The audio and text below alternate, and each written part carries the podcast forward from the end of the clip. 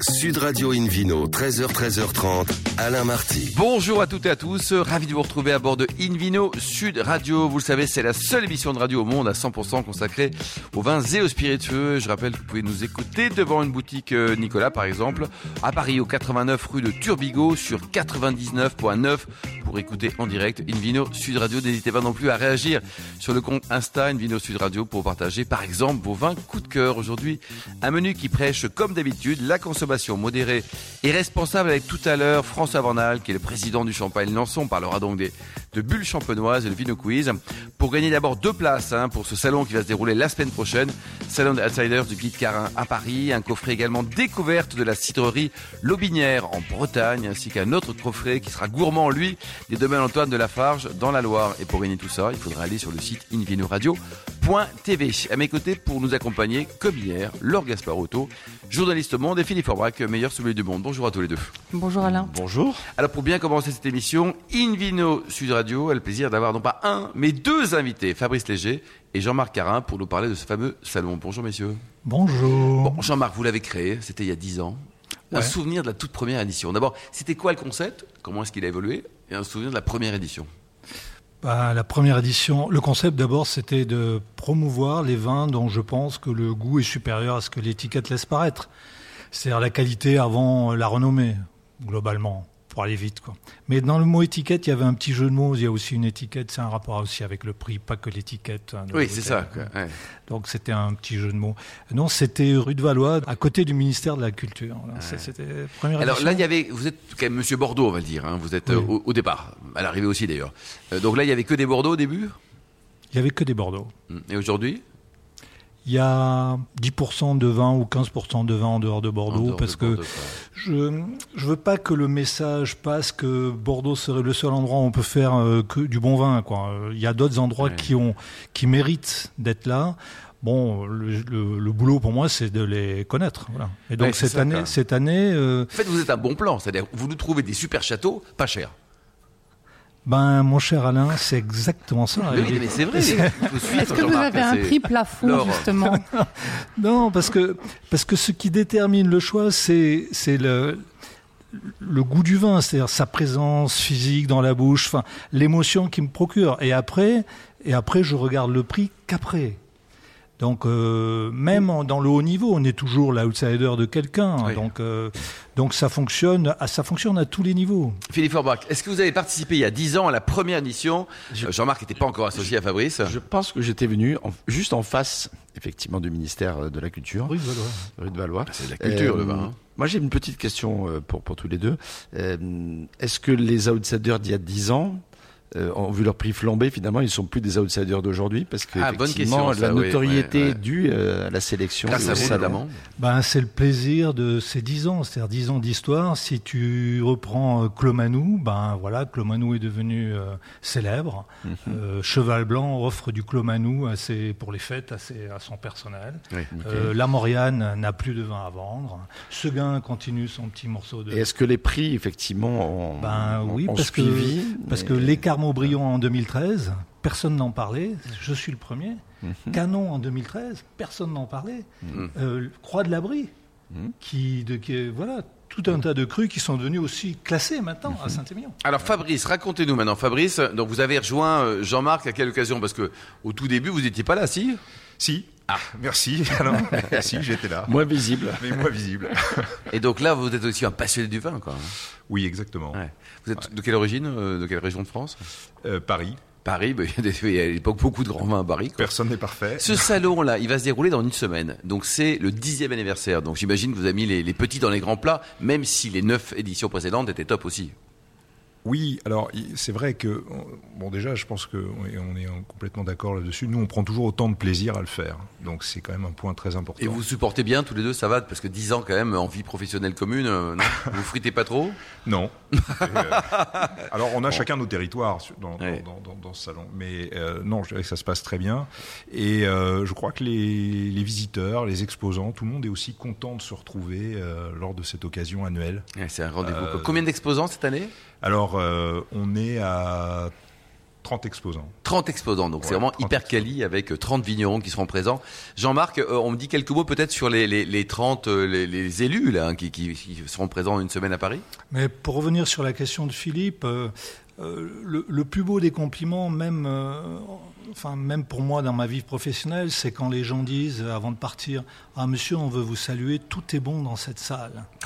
Tout est bon dans cette salle. Elle est où d'ailleurs cette salle De 9, elle est au pavillon Le Doyen. Voilà, donc à Paris sur les Champs-Élysées quasiment encore. donc de 9 euros jusqu'à 130 euros, tout est bon dans cette salle. C'est quand même euh, agréable de l'entendre. Oui, bien sûr. Le déroulement de ces deux jours, Fabrice, euh, racontez-nous. Donc, c'est le 17 et 18 novembre. Donc, qu'est-ce qui se passe le 17 à 5 h du matin, par exemple? Alors, euh, on, on, va, un café. on termine, on termine le, sur les non, non, mais on termine le dîner inaugural de la veille, le 16, ah, qui se déroule aussi au pavillon Le. Vous attendez beaucoup de monde pour ce dîner? Alors, il y a toujours une centaine de, de, de convives mmh. euh, qui viennent. Euh, donc là, et qui sont déjà inscrits alors. Et qui sont déjà inscrits, absolument. Il reste de la place ou fini? Euh, euh, non, là c'est terminé. Eh euh, là, c'est terminé pour le dîner inaugural. Donc une centaine de convives. Et puis, euh, alors chaque année, de toute façon, il est, il est toujours construit aussi sur les accords mévins. Nous, notre notre expertise elle est là-dessus. Sur donc on va là à la rencontre de l'univers de Yannick Aleno. On est au pavillon Le Doyen. Et puis il y a ces associations, donc travailler avec Jean-Marc sur les accords mévins. Et cette année, euh, repas de fête aussi oblige. C'est important parce que Bordeaux, c'est aussi les premiers crus de, Bordeaux. Mmh. Et on a le château Cheval Blanc et le château Margaux. Ça, c'est un petit vin à découvrir, quoi. Exactement. non, mais dans, dans, qui rendent aussi hommage. À et à 9 euros, c'est pas mal, ça, 9 euros, là, c'est. Au cru outsider. Ouais. Jean-Marc Carin, alors, c'est quand même un pied de nez, là. Vous découvrez des étiquettes inconnues et vous arrivez avec des étiquettes super connues non, mais c'est le dixième anniversaire. Moi, j'adore boire ces vins à table. Bon, ils me plaisent beaucoup, donc je les mets. Il y a pire, oui. Il y a pire, quoi. Mais, mais, je suis d'accord avec vous tous. Mais je veux dire, euh, juste avant, il y a quand même euh, le château Nérac à, Barsac, euh, que pas grand monde connaît, 2010, qui est quand même fantastique. Ah moi j'aime beaucoup Plein de... château, ah, ça, ça fait très plaisir. Voilà. Ah, Après, il y a, il y a l'arrivée au brillant en blanc en Magnum en 2017. Ils ont, ils ont gelé, c'est le meilleur de la propriété qui est dans le Magnum. Et c'est un cru de blanc qui monte, qui monte, qui monte. Voilà, donc euh, je, je, je l'associe toujours avec outsider à côté de crus plus célèbres, et puis on laisse les gens choisir. Mm. Et ensuite, hier, euh, quand même, dans le test du menu, c'est 6 heures de test pour, le pour le premier. 6 heures de test pour le menu 6 heures de test. Vous avez un dur métier quand même. Hein. Euh, Vous avez testé 10 fois le cheval blanc. Et alors finalement, il est bon c'était le choix, c'était le choix et, du millésime. Et donc il n'y a que du Bordeaux lors du dîner ou vous avez de nouveaux territoires aussi qui Alors qui, oui, qui était Alors il y a deux, il y a les champagnes. Il y a un champagne, le ah, champagne Ployer Jacquemart. D'accord. Euh, donc un un négociant, champagne. Un non, non, non, non, c'est un récoltant. D'accord. Une famille et euh, donc qui est servi à la fois à l'apéritif. Dans quel village À Lude. Lude, d'accord. Euh, donc euh, ils sont servis à la fois à l'apéritif, un blanc de blanc 2010, et puis euh, la cuvée emblématique de la maison, la cuvée Liesse d'Arbonville 2004, sur le dessert. Derrière le château Margaux 2004. Bon, voilà, c'est un joli programme. Alors, comment ça se passe ces deux jours, Fabrice? Donc, on, on, le, on, a, bien compris que le 16, c'était hyper privé, c'est terminé. Bon, tant pis, on, va se prendre date pour l'année prochaine, pour la 11e édition.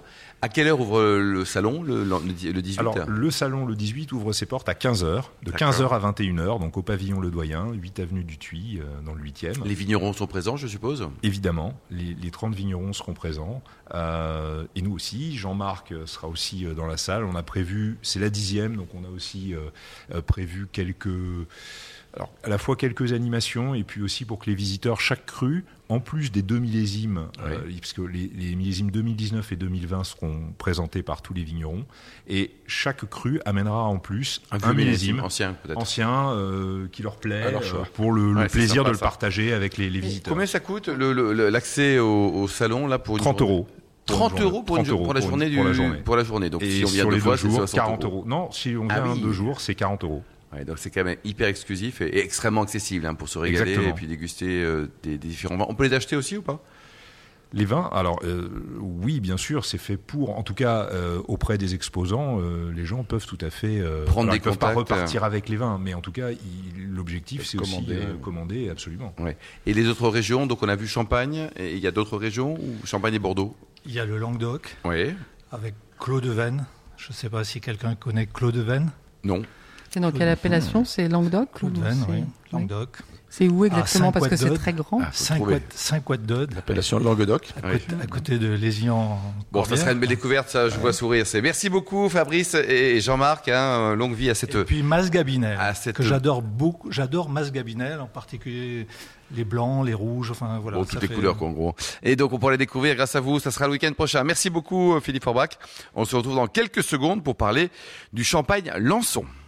Sud Radio Invino, 13h, 13h30, Alain Marty. Retour chez le caviste Nicolas. Je rappelle, vous pouvez nous écouter depuis la boutique à Paris. Il y en a plein à Paris, notamment celle qui est au 89 rue de Turbigo sur 99.9. On vous remercie d'être toujours très nombreux à nous suivre chaque week-end. Réagissez également sur les réseaux sociaux, notre compte Insta, Invino Sud Radio. À mes côtés, pour nous accompagner dans cette deuxième partie de l'émission, David Cobol, le cofondateur de l'Académie des vins et spiritueux. Bonjour David. Euh, bonjour Alain. Invino Sud Radio le grand plaisir d'accueillir maintenant François Vonal, qui est le président notamment de la maison de champagne Lançon. Bonjour François. Bonjour Alain. Avant de parler de votre nirvana professionnel, quand vous avez rejoint Lançon en 2019, un mot sur votre parcours. Vous avez toujours travaillé dans les vins et spiritueux?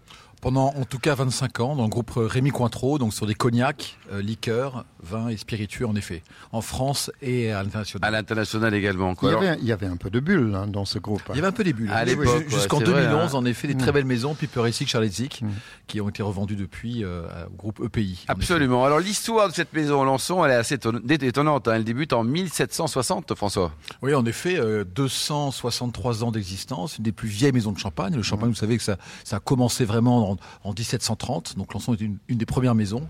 Donc presque trois siècles euh, d'histoire avec des hauts et des bas, des guerres, des traversées de, de désert, mais toujours, euh, toujours là, euh, au premier plan. Donc, création d'une entreprise familiale en 1750, 60. Et aujourd'hui, François, c'est toujours un groupe familial qui est propriétaire? Tout à fait. On, on, aime dire que le groupe Lançon, c'est un pure player champagne. On est uniquement dans le champagne avec huit maisons dans le groupe. Ce sont trois familles champenoises. La famille Paillard, la famille Béjot, la famille Boiselle, qui détient 90% du capital et qui sont en effet, qui viennent de la vigne, qui sont des champenois et qui porte très haut les, les couleurs de, de, la Champagne. Et vous avez donc une vision globale du groupe parce que vous avez aussi une casquette donc de patron, président en tout cas de cette marque, de cette maison Lançon, mais également des fonctions au niveau du groupe. Hein, François en effet, euh, récemment depuis 2022, une direction générale déléguée du groupe euh, avec pas mal de projets, notamment de, de synergie euh, au niveau des huit maisons que représente le groupe. Alors on a l'impression que vous avez réveillé cette maison Lançon, David Cobol, vous la connaissez depuis longtemps la maison Lançon, hein, elle a une belle depuis notoriété. Très très longtemps, elle a, elle a particulièrement une grosse notoriété dans mon pays d'origine qui est l'Angleterre. Euh, où elle a été longtemps soit leader, soit deuxième euh, champagne après euh, l'autre qui s'appelle Chouette pas bon. Non, pardon, Moitié Chandon. Ça n'engage que vous, David. Donc hein. c'était avec le Black Label, le, célèbre cuvée d'entrée de, de, gamme, le, le brut. Euh, Lançon a une image très très forte, cette étiquette noire, euh, le nom Lançon qui est facile à prononcer. Lançon. Et, puis voilà, c'est une maison aussi qui a les, les, ses titres de noblesse, champagne officiel de, des, des, monarques depuis très longtemps. Vous êtes toujours présent, oui, présent. Ouais, ouais. Warrant, euh, en, en, effet, euh, David, on est très présent en Angleterre. Lançon, c'est 85% à l'export, 15% en France. beaucoup, hein. Le marché anglais étant notre premier marché, on fait quasiment un tiers de nos expéditions sur le marché anglais. Et en effet, c'est un marché d'origine puisque le Black Label qui est en fait la cuvée brute sans année ou multimillésime, mmh. a été créé en 1937, euh, je dirais en, en, hommage à notre marché principal. François, pour ceux qui ne connaîtraient pas ces maisons Lançon, comment est-ce qu'on peut définir le style de vos vins?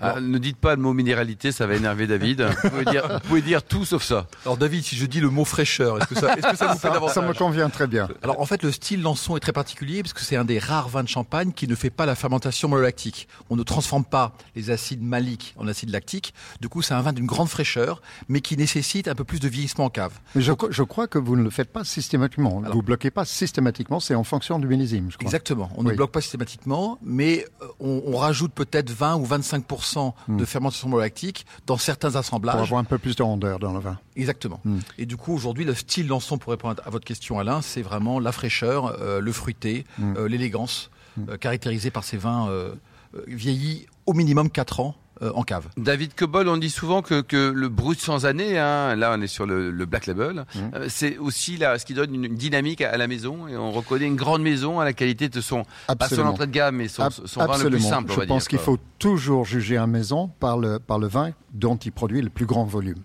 Euh, parce que c'est ce que la plupart des consommateurs achètent. Hein. Donc c'est relativement facile, enfin c'est jamais facile dans le, dans le monde du vin de faire un grand vin, mais avec une petite quantité, on peut faire des grands vins en sélectionnant tout, mais faire des, des volumes importants d'un vin de très haute qualité, ça c'est le plus difficile et je juge toujours une maison par son brut multimillésime et j'aime bien le terme multimillésime. Vous êtes d'accord François euh, Tout à fait, euh, c'est vrai David. Le, le, on, on, préfère dire le multimillésime qu'un brut sans année. Oui. Aujourd'hui le multimillésime, donc le Black Création 257 Lançon, qui a remplacé Black Label il y a quelques mois, Oui. euh, représente 65% de nos expéditions. Eh, c'est Les important, 35 restants euh, euh, étant les Des cuvées spéciales, etc., ouais. millésimes Ouais. sur, euh, sur Et, et le terme, euh, pour une fois que les Anglais ont raison, euh, c'est pas tous les jours. Non-vintage, c'est mieux que sans année, parce que sans année, Oui, c'est il y a comme si c'était un vin hors sol. C'est absurde. Multimillésime dont parlait François, Bah ça, oui, limite, c'est une voilà. cohérence. Quoi. On va parler du métier de, de chef de cave, Fr- François Vanal, parce qu'on en parle rarement d'ailleurs. Mhm.